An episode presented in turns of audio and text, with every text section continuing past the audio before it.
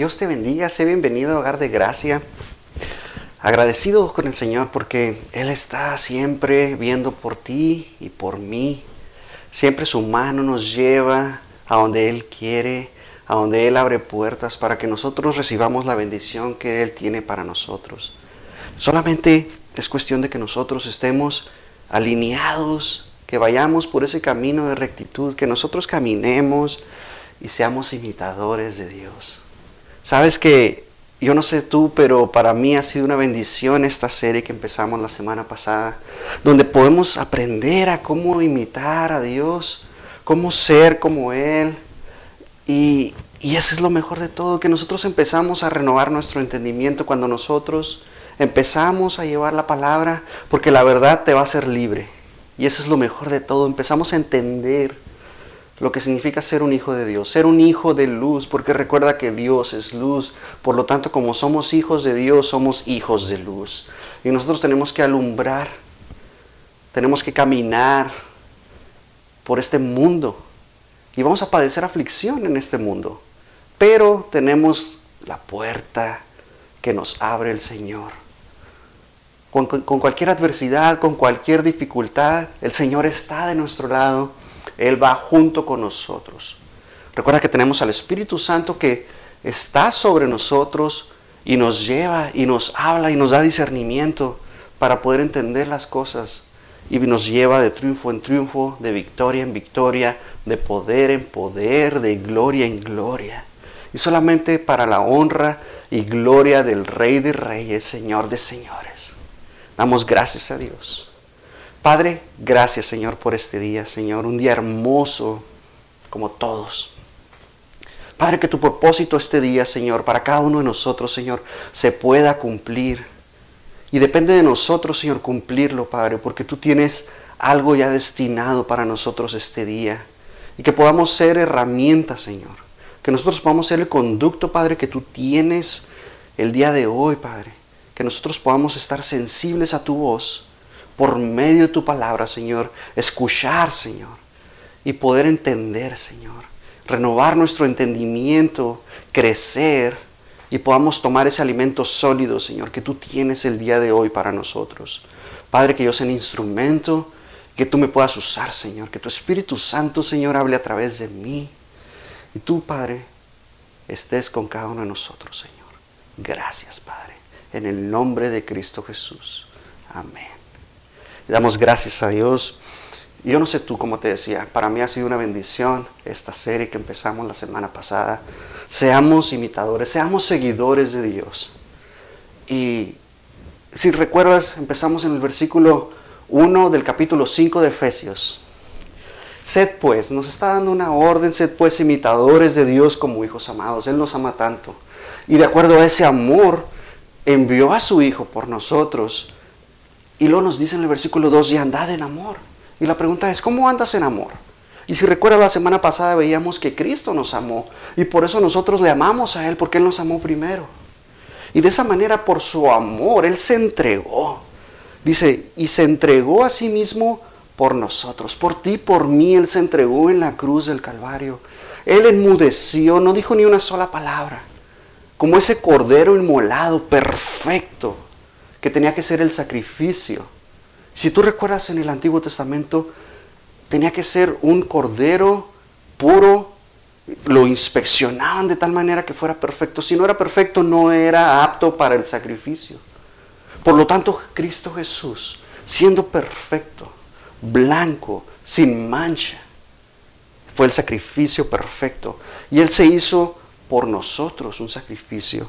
Él se entregó él se ofreció por ti, por mí, y se sacrificó para, para Dios en olor fragante. Entonces dice el versículo 2, y andad en amor, como también Cristo nos amó, y se entregó a sí mismo por nosotros, ofrenda y sacrificio a Dios en olor fragante. Y si tú te preguntas, ¿cómo podemos imitar a Dios? ¿Cómo podemos hacerlo? La semana pasada empezamos por el amor. El amor que Dios tiene por ti y por mí por ahí podemos empezar a imitarlo. Nosotros, ¿cómo podemos imitarlo? Pues por medio de una entrega, Recuerda que Dios entregó a su Hijo por nosotros, lo vimos en Romanos 8:32, Romanos 4:25, Marcos 9:31. Cómo Dios entregó al Hijo por ti y por mí, para saldar la deuda que teníamos. Nosotros teníamos una deuda con Dios, no Dios con nosotros. Vemos a Cristo que Él se entrega a sí mismo voluntariamente. Gálatas 2.20, Efesios 5.2, que es el versículo que estamos usando. Efesios 5.25, Él se entregó por nosotros. Él podía haber decidido no hacerlo. Él sabía por todo lo que iba a pasar. Él sabía que iba a sufrir, que le iba a doler. Y aún así, Él se entregó. Voluntariamente hizo una entrega por ti y por mí. Y se ofreció. Es una ofrenda en sacrificio. Y vemos el sacrificio de Cristo Jesús en Hebreos 10:10, lo vimos la semana pasada, Hebreos 10:14 y Hebreos 10:18. Y vemos esa entrega, ese sacrificio voluntario. Y después Él se sacrificó. El ser el sacrificio, Hebreos 9:23, Romanos 12:1 y Filipenses 2:17. Y veíamos todas las características que significan en griego cada una de ellas. Y espero que haya sido edificación, que tú hayas podido comprender el amor de Dios, porque Dios es amor. Y nosotros no vamos a comprender el amor hasta que no aceptamos el verdadero sacrificio de Cristo Jesús por ti y por mí. Y es cuando nosotros empezamos a amar. De esa manera nosotros empezamos a, a desprender algo que está en nosotros, está en ti y en mí, pero no vas a poder comprenderlo hasta que tú recibas a Cristo en tu corazón. Puedes querer, puedes intentar amar, pero el verdadero amor no lo vas a poder entender hasta que tú aceptes el sacrificio, el verdadero sacrificio la entrega, la ofrenda. Y ese es amor. Y vamos a adentrarnos a otra manera en las cuales podemos imitar a Dios. Y la, la otra manera es ser luz. Y eso es lo bonito, eso es lo que me encanta, porque Dios es luz. Y es lo que te decía ahorita, cuando Dios es luz, tú eres hijo de Dios. Tan por lo tanto eres hijo de luz. Y tú vas en luz, tú vas llevando la luz, tú eres la luz del mundo. Esa luz que necesita el mundo. Si tú prendes una veladora, una lámpara, solamente vas a usar un espacio, ¿verdad? Y conforme tú te vas llenando de la palabra, esa, esa lámpara se, se, intensifica. Es más grande la luz que tú llevas. ¿Por qué? Porque llevas un fruto que tú puedes dar. Y dice la palabra de Dios que somos lumbrera a nuestros pies. Entonces nosotros vamos alumbrando cada vez que andamos en el mundo.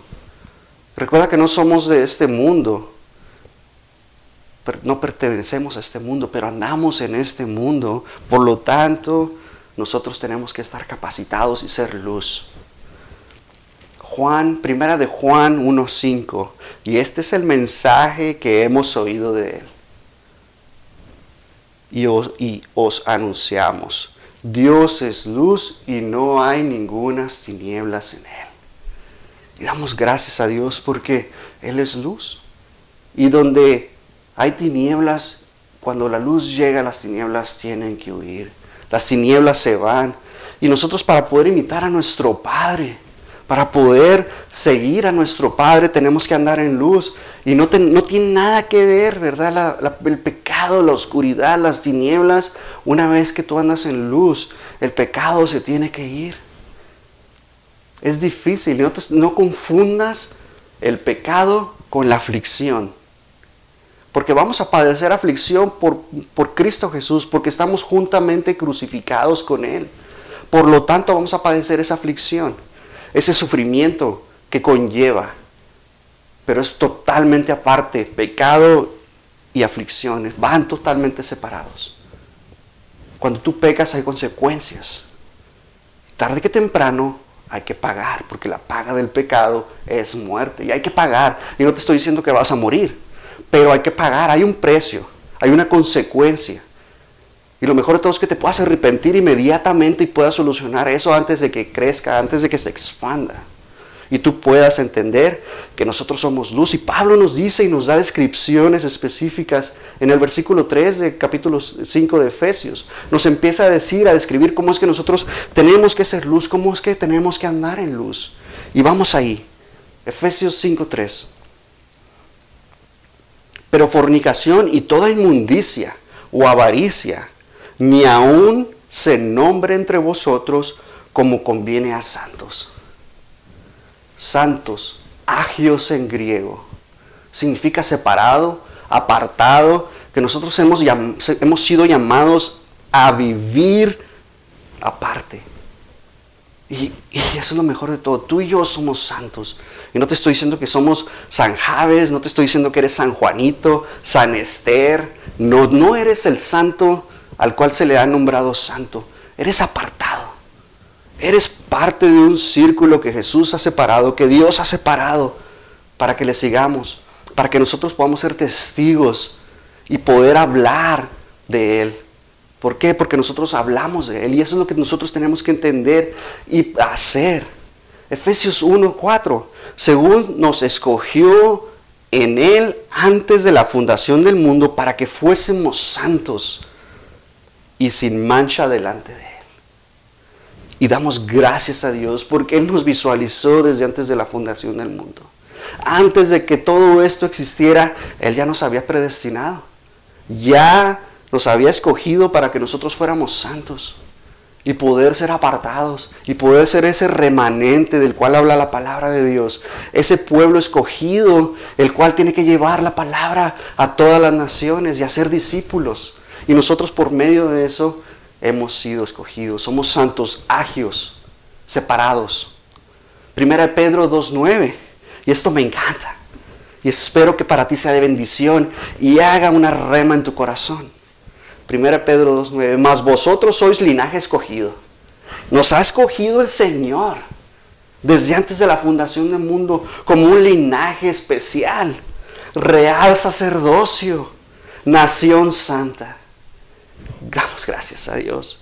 Pueblo adquirido por Dios para que anunciéis las virtudes de aquel que os llamó de las tinieblas a su luz admirable éramos tinieblas. Cuando estábamos, fuimos pecadores, pero cuando aceptas a Cristo en tu corazón, dejas de pecar, dejas de ser pecador y consecuentemente llegamos a pecar. Claro que sí, somos humanos, pero cada vez pecamos menos. Y nos vamos haciendo ese pueblo, ese linaje. En nosotros hemos sido seleccionados por el Señor. Él nos apartó. Por lo tanto, somos adquiridos por Él. Él pagó gran precio, su sangre derramada en la cruz, por ti y por mí. Pagó ese precio y por lo tanto nos compró. Somos adquiridos por Dios. Y lo mejor de todo es que ya no andas en tinieblas. Versículo 10, vosotros en otro tiempo no erais pueblo. O sea que no éramos nada.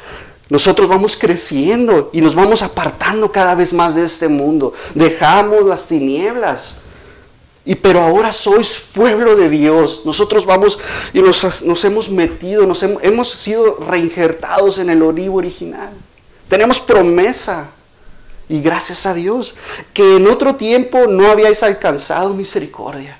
Sabes que no teníamos misericordia. Todo mundo nos podía condenar. Recuerda en Mateo que nos dice, misericordia quiero. ¿Y qué es, qué es lo que nos decía Jesús aparte? acerca de la misericordia que nadie nos podía condenar.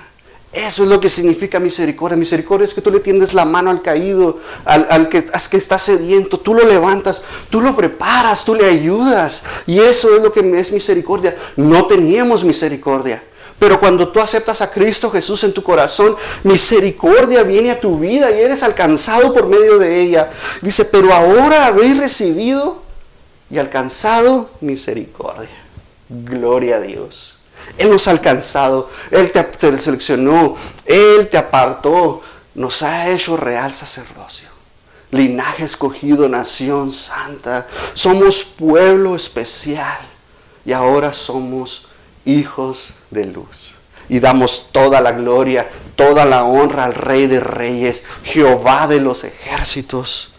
Y no estamos atados, dejamos de estar atados del pecado.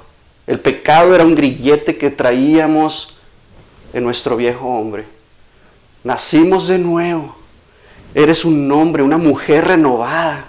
Hemos nacido de nuevo y el pecado ya no se enseñoría sobre nosotros, sino todo lo contrario. El enemigo está bajo nuestros pies y nosotros lo pisoteamos. Y damos gloria al Señor que nos ha dado esa autoridad para hacerlo. Y nosotros andamos en el mundo, mas no somos de este mundo. Por lo tanto, tenemos señorío sobre él.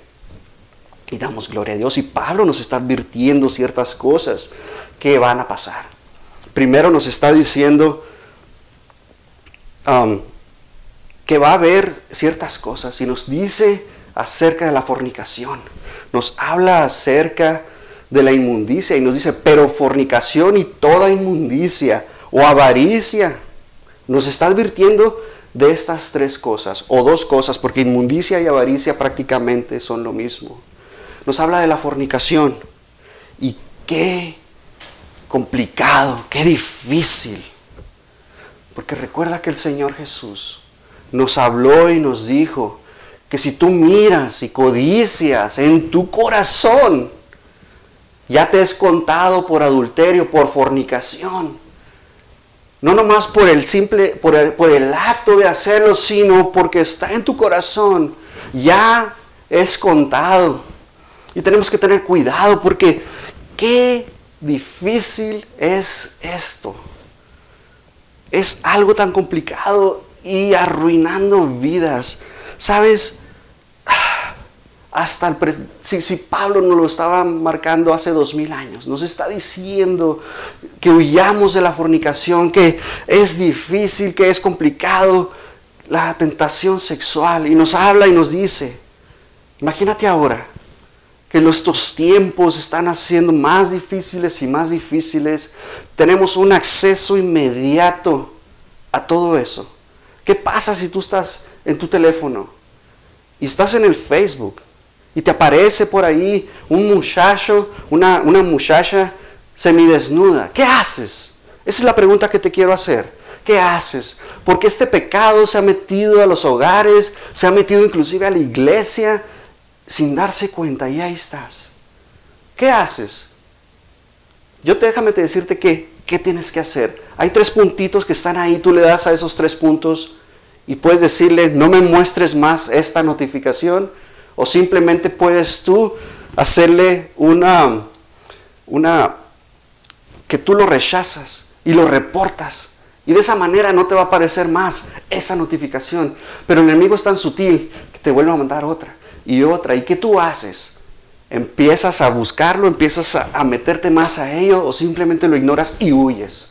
Es tan difícil este pecado de dejarlo ir, la pornografía.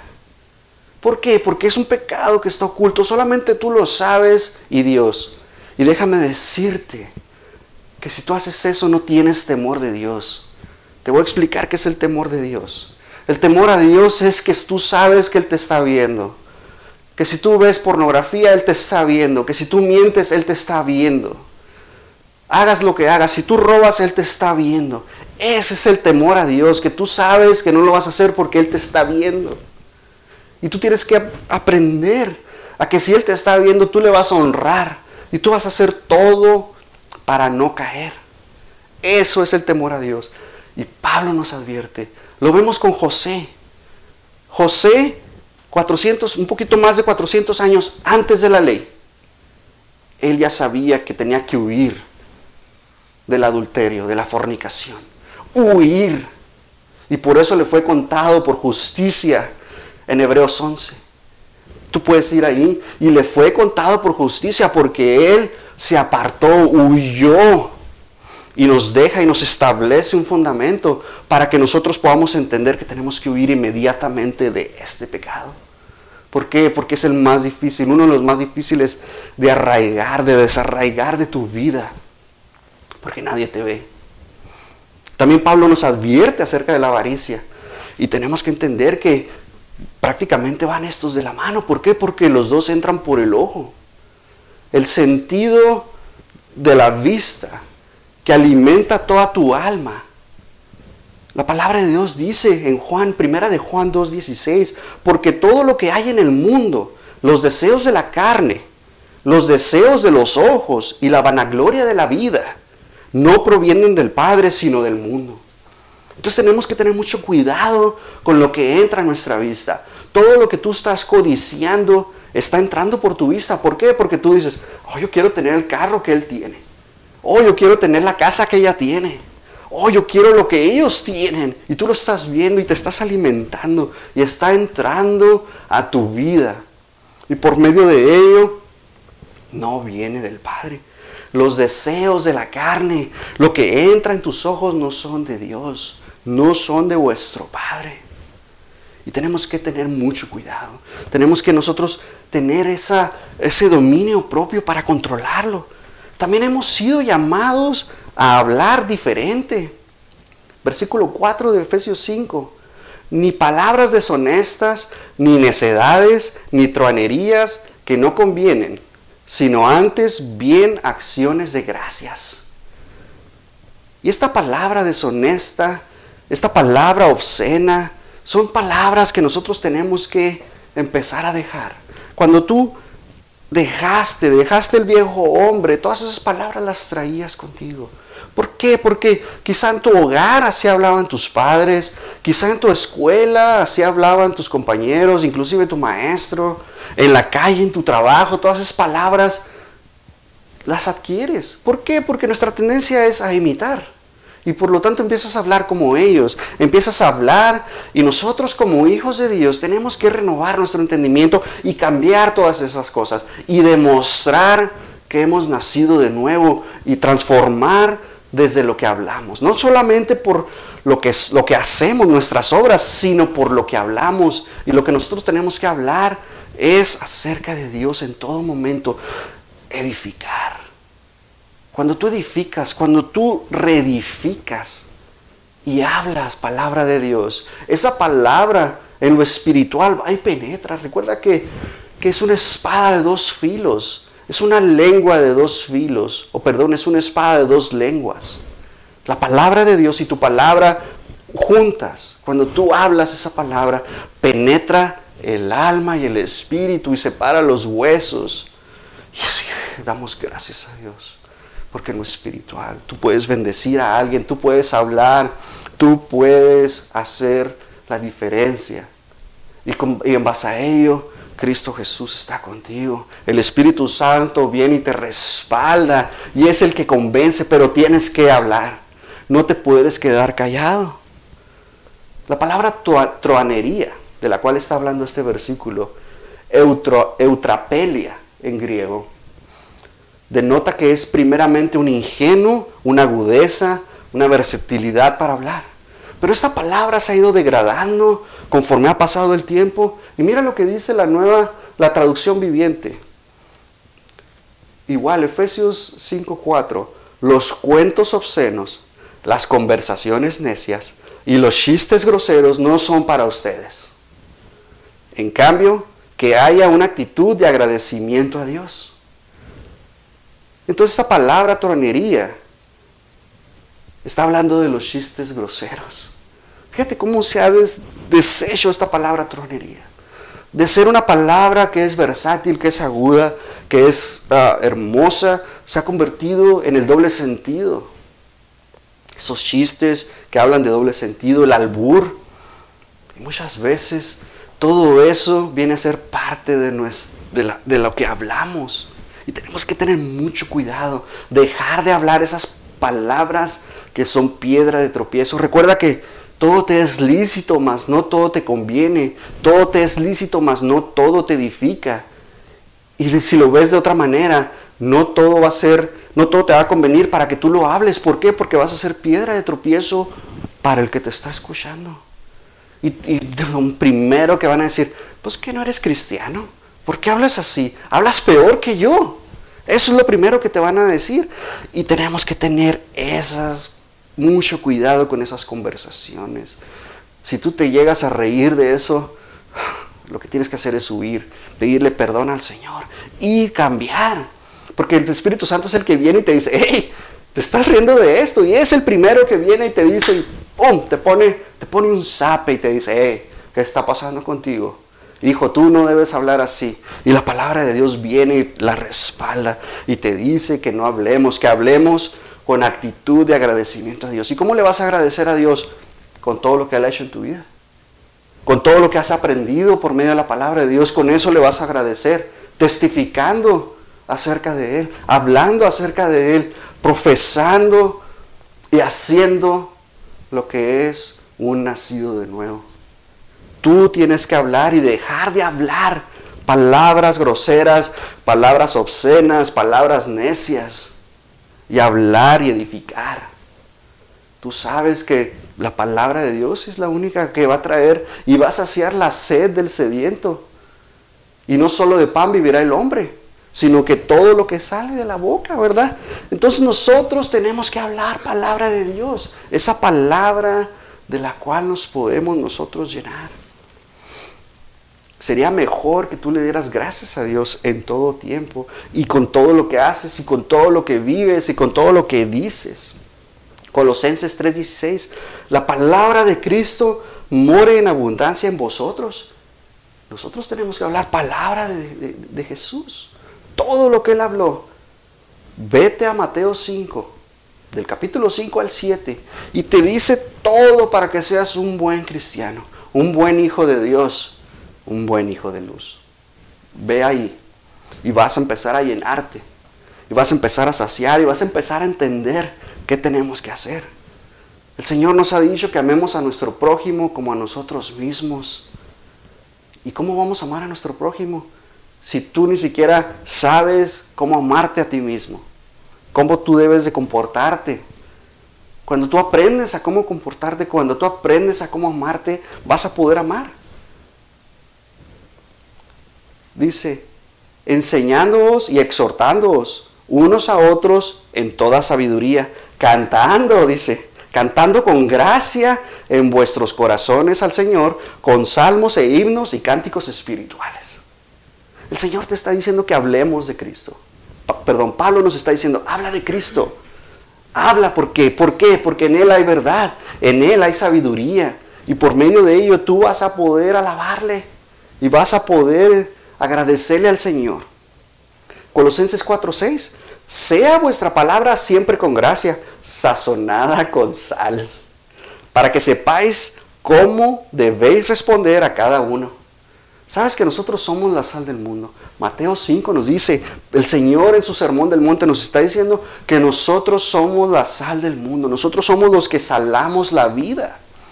Nosotros somos que por, los, por medio de nosotros, cuando tú hablas palabra de Dios, cuando tú estás hablando acerca de la gracia del Señor, cuando tú hablas, nosotros salamos, le damos eh, sabor a la vida.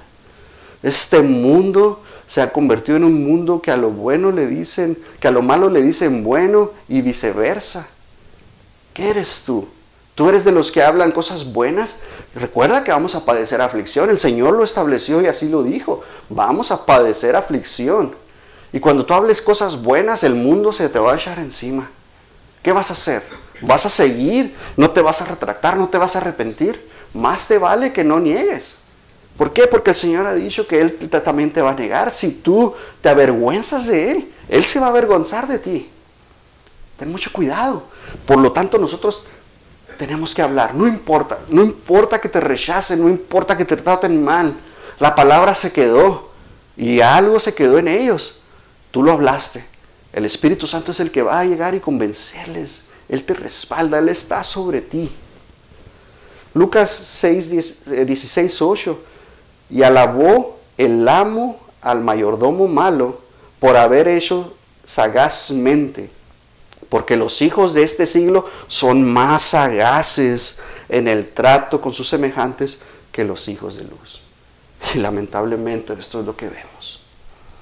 El mundo está tan desarrollado, todo está tan avanzado, que cuando tú quieres hablar palabra de Dios y no estás preparado, te van a comer. Son más sagaces. ¿Por qué? Porque no estás preparado, no has estudiado, no eres un buen discípulo de Jesús. ¿Por qué? Porque tú eres cristiano, pero ser un cristiano no significa nomás ir a la iglesia, escuchar, sino significa ser un discípulo de Jesús, prepararte y aprender y empezar a desarrollarte y empezar a trabajar. Recuerda que también somos llamados a, no participar del mundo. Nosotros tenemos que ser diferentes. Recuerda lo que te decía, estamos en este mundo, más no somos de este mundo. Y Pablo nos expone esto en el versículo 3 y está hablando de la fornicación, de toda inmundicia, toda avaricia. Pero entre nosotros nos conviene ser santos. Y es lo que nos está diciendo, como conviene a santos, nosotros tenemos que ser apartados. Y nos está diciendo que no participemos de las cosas. En el versículo 8, capítulo 5 de Efesios. Porque en otro tiempo erais tinieblas, mas ahora sois luz en el Señor. Andad como hijos de luz. Y nosotros tenemos que caminar en luz. Antes éramos tinieblas, pero ahora hemos cambiado, hemos dado un giro de 180 grados. Andábamos en las tinieblas, pero ahora nosotros caminamos en luz, somos luz en el Señor. Y tenemos que ser diferentes, tenemos que nosotros cambiar. Y cuando tú eres hijo de luz, das fruto, das bondad, das justicia y verdad.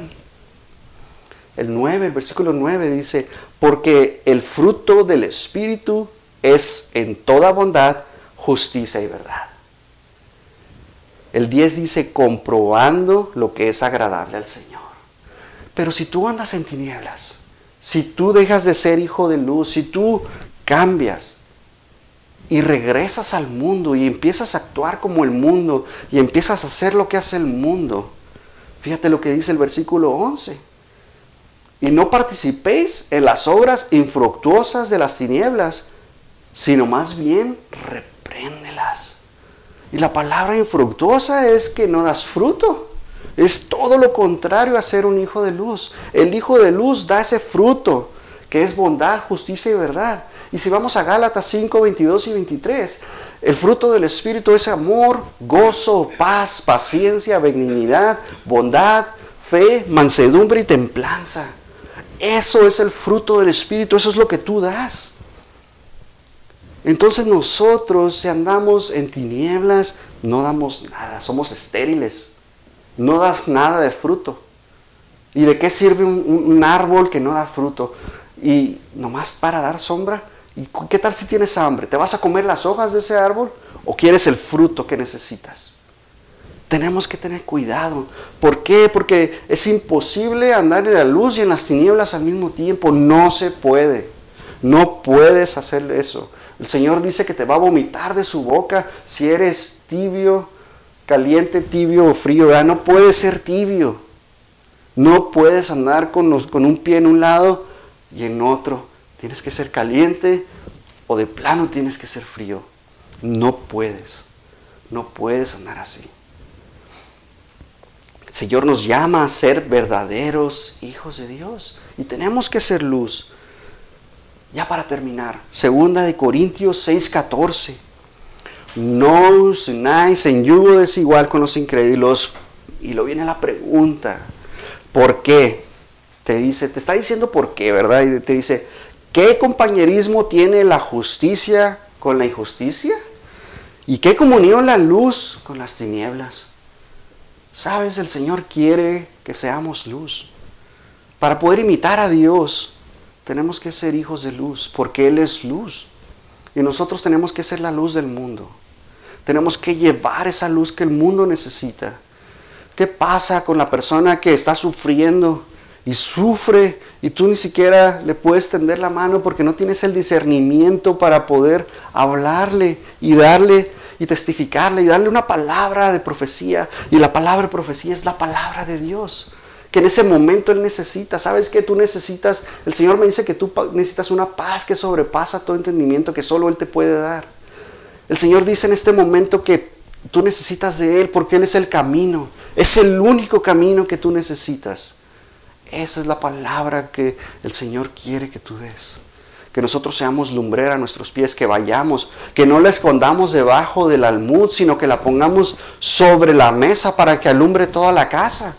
Nosotros necesitamos ser esos maestros de nuestro hogar, enseñarle a nuestra esposa y a nuestros hijos lo que significa estar en el camino de rectitud. Que no roben, que no mientan, que si ellos mienten, ah, tú no les has enseñado a mentir, ¿verdad? ¿Por qué? Porque tú eres hijo de luz. Pero recuerda que tenemos ese pecado, esa semilla que ha estado de generación en generación, desde Adán hasta nuestros días, esa, esa semilla que se llama pecado está ahí. No me digas que tú le enseñas a tu hijo a ser rebelde, a portarse mal, a decir mentiras, a hacer berrinches. No, claro que no. Eso ya está ahí. Por lo tanto, el Señor es el que lo puede transformar y cambiarlo. El momento en que él acepte a Cristo en su corazón, empieza a desarrollar algo en su vida, empieza a tener una conciencia de que Dios lo ve. Y tienes que enseñarle a tus hijos a que siempre Dios está viendo, porque Él es omnipresente, omnipotente, omnisciente. Él es soberano. Y Él siempre nos ve. Padre, gracias Señor por tu palabra. Una palabra hermosa, Señor. Padre, que esta palabra, Señor, se quede en nuestros corazones como una rema, Padre. Que tu luz sea nuestra luz, Señor, que siempre está brillando, Padre. Que nosotros podamos ser esa luz, Señor. Que podamos anunciar tu palabra, Señor. Que podamos ser testigos de ti, Señor que podamos nosotros profesar correctamente lo que tú eres, Señor. Padre, llénanos, Señor, esta semana, Padre. Que tú, Señor, seas nuestra guía, nuestro refugio, nuestra fortaleza, Señor. Sabemos que tú nos has llevado de triunfo en triunfo y lo seguirás haciendo, Señor, durante toda la semana, Señor. Padre, guíanos, Señor. Danos tu palabra, Señor, para que nosotros podamos dar esa palabra correcta, Padre, al necesitado, al hambriento, al sediento, al que está escaso de ropa, Señor. Padre, úsanos, mi Dios. Padre, también, Señor, los que no te conocen, Señor, que tú, Padre, puedas hablar a sus vidas y que tu Espíritu Santo los convenza, Señor, y ellos puedan entender, Señor, que solamente tú eres el camino, la verdad y la vida, Señor, y que nadie va a llegar a ti, Señor, si no es por tu Hijo. Señor, Habla sus vidas, Padre, que ellos te puedan confesar, Señor, y que crean con todo su corazón, Señor, que tú, Padre, lo levantaste de los muertos, Señor. Señor, habla sus vidas, tócalos, Señor, que ellos puedan decir estas palabras, Padre. Señor Jesús, reconozco, Señor, que he pecado y que tú, Señor, resucitaste al tercer día de entre los muertos y me has dado justificación, Señor. Padre, límpiame de todo pecado. Llega a mi corazón y haz morada, Señor. Transforma mi corazón de piedra y hazlo de carne, Señor. Señor, yo te recibo en este día, Padre. Gracias, Señor. En el nombre de Jesús. Amén. Si has hecho esta oración conmigo, te felicito te has enrolado en el mejor ejército que tiene este mundo, que es el ejército de Jesús. Eres un soldado de Jesús. Dios te bendiga.